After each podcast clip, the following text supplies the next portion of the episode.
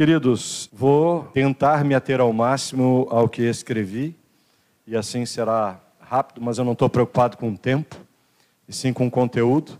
Porém, quando o Adelar estava orando aqui, me veio uma coisa muito forte, então eu entendi que isso deve ser transmitido. Presta atenção na palavra. Especialmente vocês que ouvirão pela internet, porque às vezes se distraem com outra coisa. Presta atenção. Porque o que aconteceu essa semana foi um verdadeiro milagre. Eu, eu, alguns já me perguntaram, Angelim, tu fala tanto esse amor por Deus e tal. O que, é que tu trabalha? Parece que estão fazendo uma conexão com garantia financeira e por eu amar a Deus. Eu quero dizer que eu sou vendedor autônomo, eu não tenho garantia nenhuma. Se eu vender, eu ganho, se eu não vender, eu não ganho. E nem sempre quando eu vendo é entregue, eu vou receber. Eu sou completamente dependente de Deus, aleluia. Não tenho garantia zero. Minhas orações têm sido que eu, para mim, que o maná nunca parou de ser derramado do céu. O maná em forma de pão daqueles dias no deserto, sim. Mas o maná para mim são as misericórdias renovadas a cada manhã e que duram de geração em geração e para sempre e jamais acabam, e ele renova essa eternidade de misericórdia sobre a minha vida a cada manhã. E sobre a tua também. E ainda na linha do testemunho, para que você preste atenção nessa palavra, eu creio que Deus queria ela mesmo porque foi uma sucessão de coisas muito interessantes. Dezembro é o pior mês da empresa para nós. É o pior mês. Tá? E todo mês, para o vendedor, quem é vendedor sabe que tem a meta, meta mensal. E a meta do mês é um ano novo para cada vendedor, porque o que eu vendi mês passado não vale nada para esse mês. Se eu bati a meta, não fico com dívida. Se eu superei a meta, só vai aumentar a minha desse mês, porque eles nunca querem menos. Bom, resumo da história é que essa semana começou e finalizou na sexta-feira, e eu já estou com a meta do mês superada, né? e literalmente caiu na minha mão, através do WhatsApp, essa tal venda que me bateu a meta. Então, se isso não é Deus querendo que a palavra dele seja prestada atenção, porque me deu toda a tranquilidade, não que eu ficasse intranquilo, mas eu tive todo. Foi até estranho, né, Nádia? Eu ficava sentado às vezes em casa, meu Deus, parece que está faltando alguma coisa, não está faltando nada. E eu temo em falar dessas coisas materiais, porque tem muita gente pregando aí doutrina da prosperidade e tal, e isso é do diabo, e eu não vou botar outra palavra. Deus não está negociando nada contigo, Ele te ama, ponto. E eu creio que a única coisa que nós podemos devolver para Deus é um coração agradecido. E se há um pecado que eu não quero na minha vida, é ingratidão com aquele que me salvou do inferno. Posto isto, continuemos a palavra que eu venho dando sequência, que é João 14,6, relembrando que eu sou o caminho, a verdade e a vida. E de forma alguma, irmãos, eu tenho a intenção de passar para vocês como se fosse um estudo em que terminou isso, que está fechado, muito pelo contrário eu estou é, trazendo esta passagem da palavra de João 14,6, onde Jesus afirma: Eu sou, eu sou o caminho, a verdade e a vida, para que isso desperte em ti uma curiosidade de estudo mais aprofundado, numa espécie de reflexão. Como eu estou, como eu me encontro diante dessa afirmação de Jesus? O que isso realmente mudou na minha vida, tem mudado na minha vida, ou pode vir mudar na minha vida. Nós falamos na primeira ministração sobre Jesus, eu sou o caminho, a porta, o batismo, a entrada, o meio pelo qual eu chego, eu entro no reino dos céus. Mas eu disse que o batismo não é o fim em si mesmo, ele é o meio pelo qual. Agora eu tenho uma estrada. Na segunda vez, final de semana retrasado, o passado foi o Wallace, eu falei sobre a verdade. Oito verdades eternas sobre Jesus. E ficou lá na descrição do linkzinho os textos na ordem. E ainda disse: pega, estuda, grava no coração, grava na mente, porque conhecendo a verdade ela me libertará. Hoje nós vamos falar sobre a vida, quando Jesus diz eu sou a vida. O que ele quer dizer com isso? enfatiza. E será que foi sem querer que ele diz a última expressão dele? Ele fala três afirmações sobre si. Eu sou o caminho, a verdade e a vida, e ninguém vai ao Pai senão por mim. Mas será que ele deixa a expressão a vida de graça no fim? E eu não acredito nisso. É, tais afirmações contêm palavras tão poderosas que merecem uma atenção especial, pois elas são a entrada do reino dos céus. Eu, particularmente, eu tenho um costume já bem antigo, uma brincadeira que eu fazia com meu pai. Eu gosto muito de buscar a origem das palavras, o sentido delas. Por que, que tal palavra ela é? O que ela quer dizer de verdade? Eu gosto de checar para ver se às vezes o meu entendimento sobre aquela palavra que está sendo aplicada naquela situação, se eu estou entendendo correto.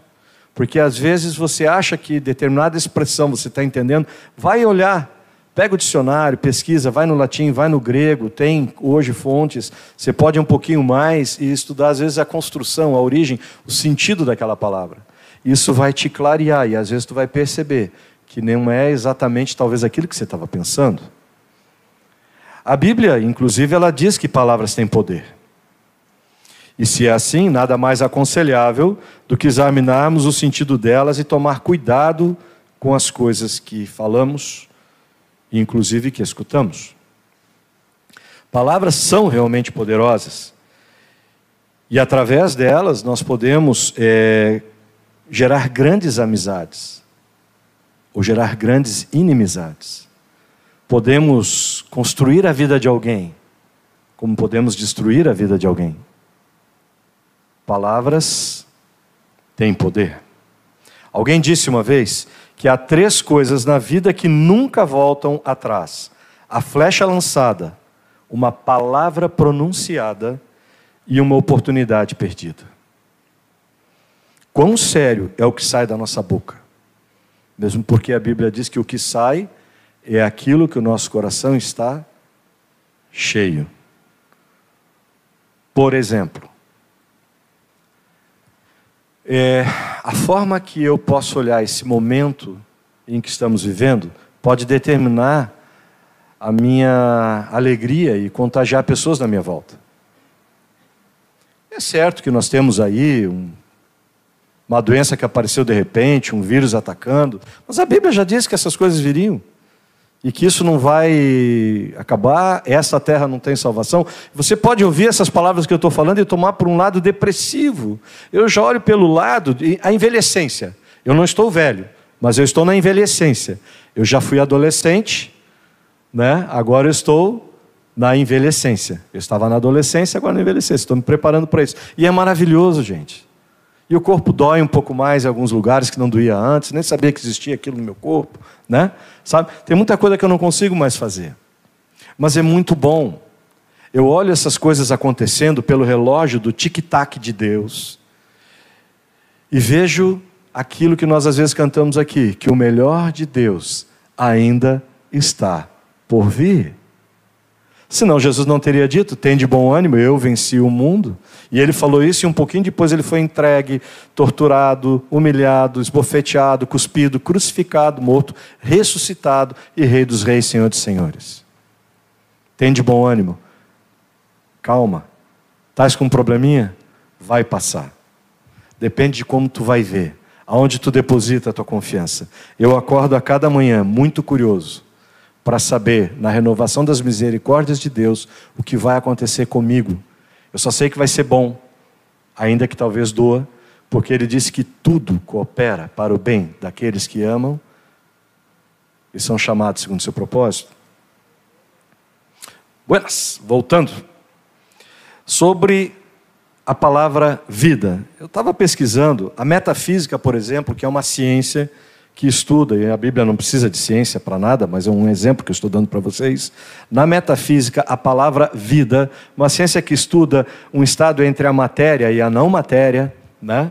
ela diz que vida significa, olha só essa expressão, um processo contínuo de relacionamento.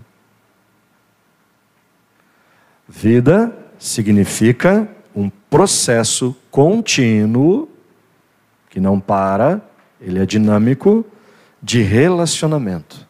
Interessante, não? Jesus é a vida. Ele ou através dele temos um relacionamento eterno com Deus. Por acaso não é justamente isto que Jesus veio restaurar?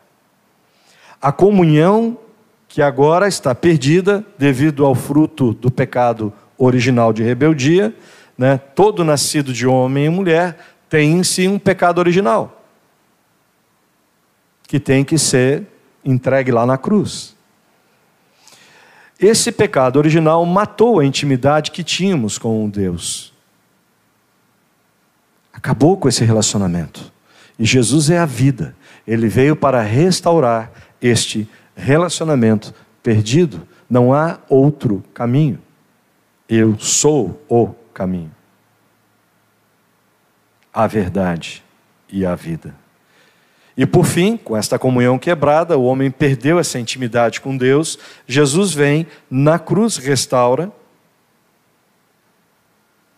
e veio nos fazer um com Deus Pai. Assim como o filho está no Pai e o Pai está no filho, e quem vê o filho vê o Pai, e quem conhece o Pai vê o filho. A glória do unigênito do Pai. como está escrito agora em João, capítulo 1, do versículo 1 ao 13, eu sempre cito esse texto quando vou falar de Deus para alguém que ainda não o tem, ainda não é batizado. Aqui tem algo fantástico. Recebe aqueles que ainda não receberam, em nome de Jesus. No princípio era o Verbo, e o Verbo estava com Deus, e o Verbo era Deus. Ele estava no princípio com Deus.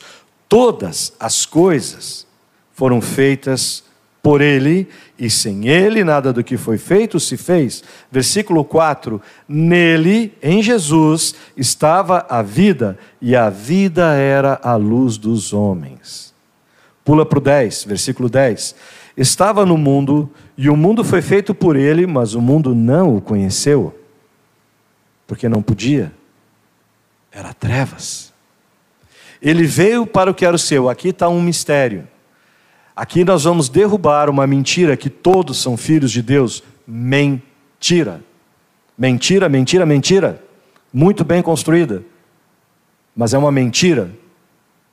Está aqui veio para o que era seu, os seus não receberam. Olha a verdade no versículo 12: Mas a todos quantos o receberam, ou seja, não é todos, é todos que o receberam, que o reconhecem, que o chamam, que o clamam, que o invocam.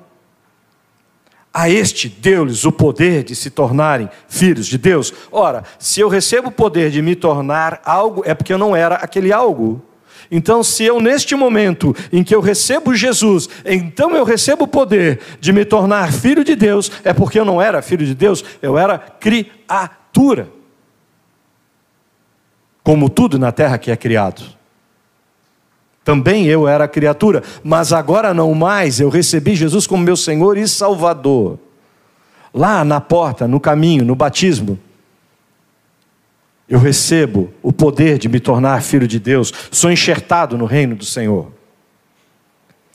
E o 14, que lindo, versículo 14: E o Verbo se fez carne e habitou entre nós, e vimos a sua glória como a glória do unigênito do Pai, cheio de graça e de verdade.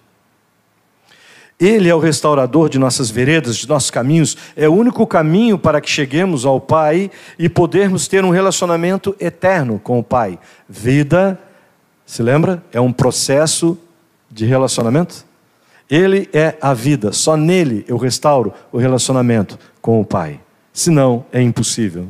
O Wallace, na semana passada, inclusive, ele não sei se vocês se lembram, ele fez uma afirmação que o inferno é a ausência da presença de Deus. Inclusive, ele cita doutrinas perigosas de que uma vez batizado, deu, pronto, viva a tua vida. Alguns usam isso de desculpa, não é esse sentido, mas para pecar à vontade. Eu já sou batizado, já estou com um selo do Espírito. Aham, vai nessa. Tá? Ser batizado é ser perdoado dos meus pecados originais e abandonar uma velha vida e viver a vida com Cristo, de Cristo, para Cristo. Morrer é lucro e o viver é Cristo. Não sou mais eu quem vive, mas Cristo vive em mim. Um processo de relacionamento. Portanto, a vida pecaminosa que eu tinha tem que ser interrompida. É um processo de relacionamento, pois ele é a vida. Repito, batismo não é o fim em si mesmo, é o meio pelo qual. Ele é a vida eterna. Lindo e libertador. Nós vamos estudando e vamos percebendo coisas grandes e profundas. A verdade vos libertará. Por isso, Jesus diz que é a vida, em João 1, no versículo 4: Nele estava a vida e a vida era a luz dos homens. Amados, e para que, que serve a luz? Senão para iluminar o caminho e fazermos enxergar por onde temos que andar. A vida é feita de luz. Ele era a luz. E o mundo estava em trevas. Eu, antes de conhecer Jesus, era treva. Com Jesus, agora, eu sou da luz. Uma das formas que Deus é chamado na Bíblia é o Pai das luzes. Já leram essa expressão? Diz que a presença de Deus ilumina mais do que o sol ao meio-dia. E nele não há sombra de variação alguma. Aleluia. Em João 4, de 13 a 14, nós temos uma conversa ali nessa passagem de Jesus com a mulher samaritana num poço, e eles estão conversando sobre algumas coisas. E Jesus começa a explicar para ela algo que ela nem perguntou para ele, que ela nem sabia que era possível existir. Algo profundo e misterioso. Algo que muitas pessoas estão buscando. Tem pessoas que estão buscando um sentido para a sua vida, porque sua vida está sem sentido. E procuram em coisas, procuram em concursos públicos, em garantias financeiras, em carros, mansões, casas de praias. Não é pecado nada disso. Não é pecado nada disso. Mas nisso não está a segurança de coisa alguma. Alguns procuram um relacionamento com uma moça, ou a moça com um rapaz, achando que aquilo ali é uma solução se esse pensamento é o teu, isso é pobre, fadado à tristeza. O casamento de Deus, ele é para se amar, multiplicar, serem dois e não um, cordão de três dobras que não se rompe, para gerar rebentos adoradores de Deus. Não é para terminar em si mesmo o casamento. Por exemplo, o emprego. Por que, que eu quero ganhar melhor? Porque eu quero adquirir ou porque eu quero abençoar mais? Então as pessoas começam a ficar frustradas porque começam a procurar em outras coisas e não na fonte. O que, que Jesus diz nessa passagem, João 4, de 13 a 14, para a mulher samaritana? Ele diz algo que ela não perguntou. Quem beber desta água terá sede outra vez. Ele estava se referindo à água do poço. Mas quem beber da água que eu lhe der, nunca mais terá sede, pelo contrário, a água que eu lhe der se tornará nele fonte a jorrar para a vida eterna. Em Cristo, tu passa a ser de um sedento, uma fonte a jorrar água eternamente. Água viva, águas que fluem do trono de Deus. Ele é vida, ele é fonte. Prestem atenção. A primeira palavra que eu trouxe aqui da outra vez, ela era universal. Ele morreu por todos. Ele amou o mundo de tal maneira que deu seu único filho para que todo aquele que nele crer não pereça, mas tenha a vida eterna. Ele estendeu a graça a superabundante graça para quem quiser.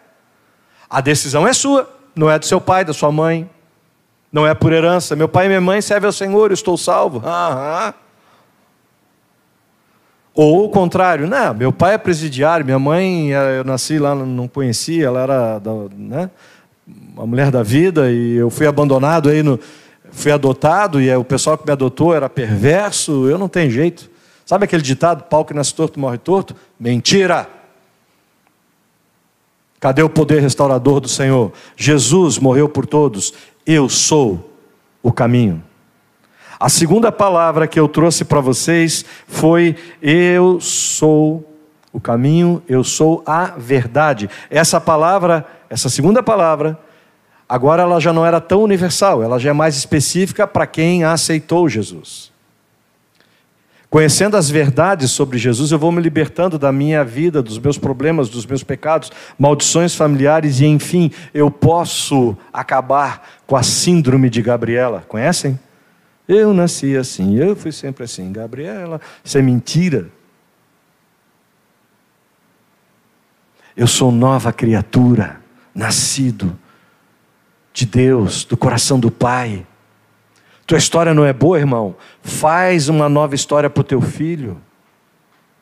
Tu não pode mudar o que tu viveu, o que tu passou, mas muda a história do teu filho. Impõe tuas mãos sobre ele, abençoa ele dia e noite. Ensina os caminhos do Senhor para ele. Te esmera. Colossenses 1, olha que lindo.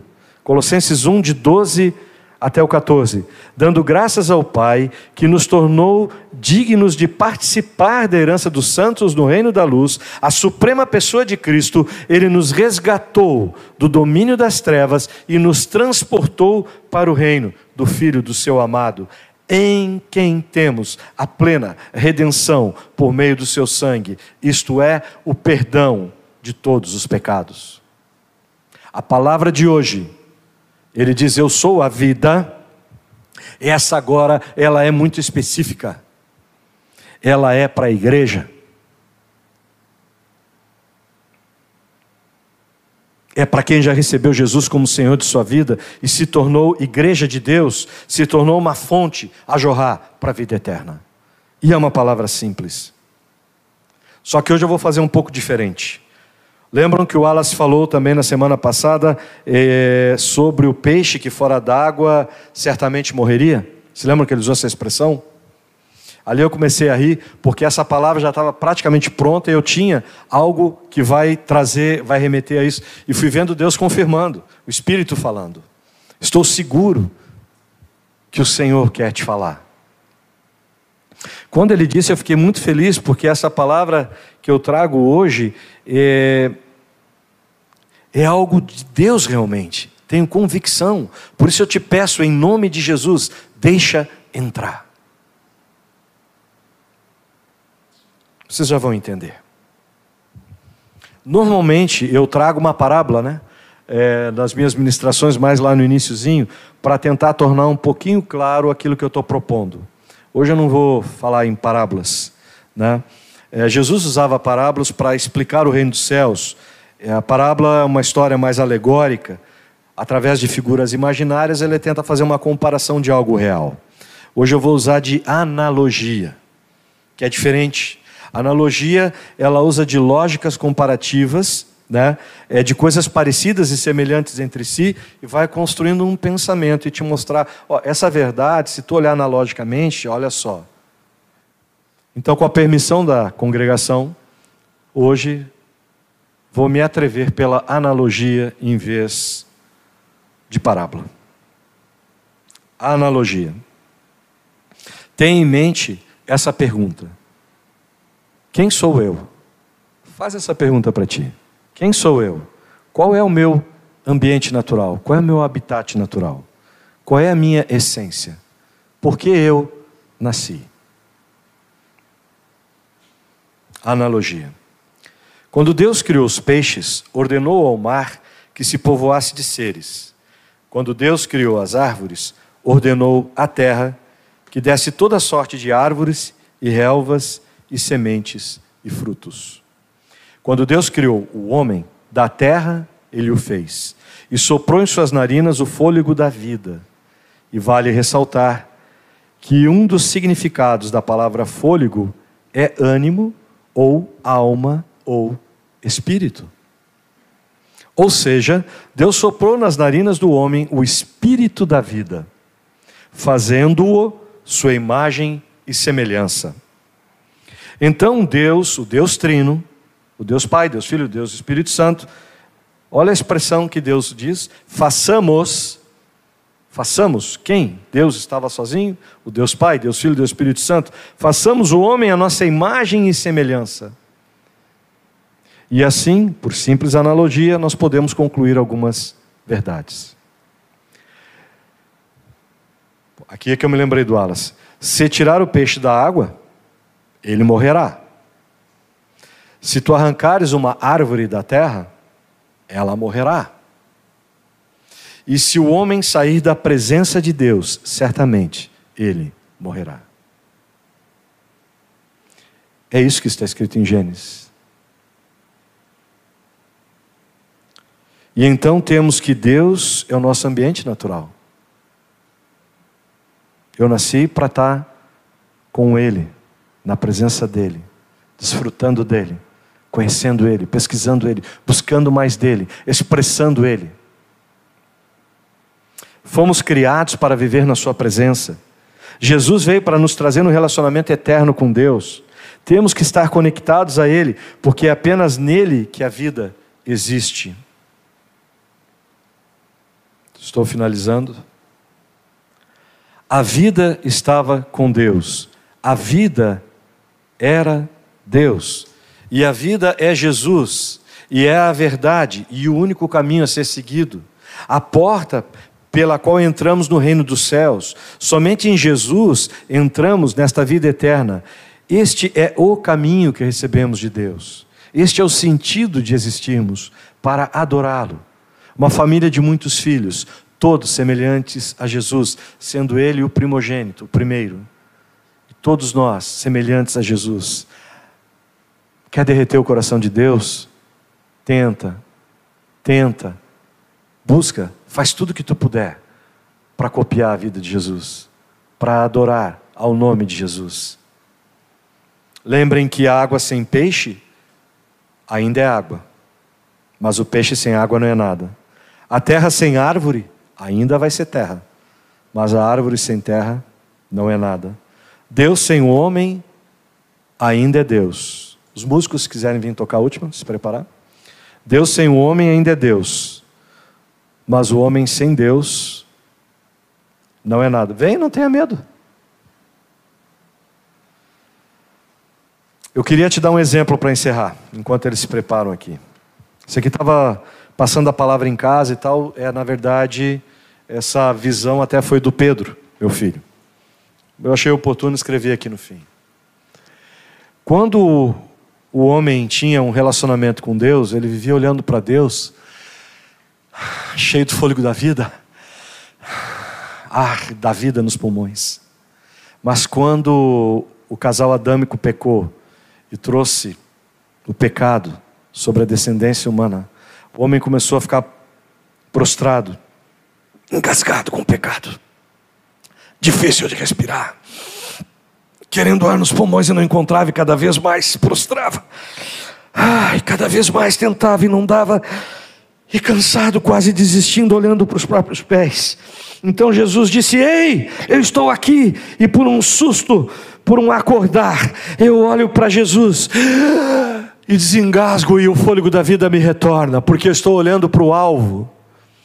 E então as vias aéreas se abrem. Eu sou cheio de novo do Espírito da vida e posso dizer aleluia, glórias a Deus, Pai Todo-Poderoso, Criador do céu e da terra. Hosana nas alturas, bendito aquele que vem em nome do Senhor, o meu libertador. Eu vejo agora do monte, do alto dos montes, ele vem, e eis que ele vem, num cavalo branco, pulando sobre os montes. E na coxa escrito coisas incríveis, vai ler a Bíblia o que diz lá, e ele vem, e não tardará. E assim eu encerro, te dizendo que tudo depende de como tu olha as coisas. Olha para ti, e vai ser muito complicado. Olha para Deus, e já está tudo solucionado. Acredita nisso em nome de Jesus. Ser curado, tu que está enfermo em casa. Te anima no Senhor. Ele não te esqueceu. E nem quer dizer que isso é castigo há algo tremendo que Ele quer fazer em ti ou te usar na vida de alguém. Entrega a tua doença ao Senhor e louve-o, e Ele te levanta dessa cama em nome de Jesus. Eu creio nisso. Amém.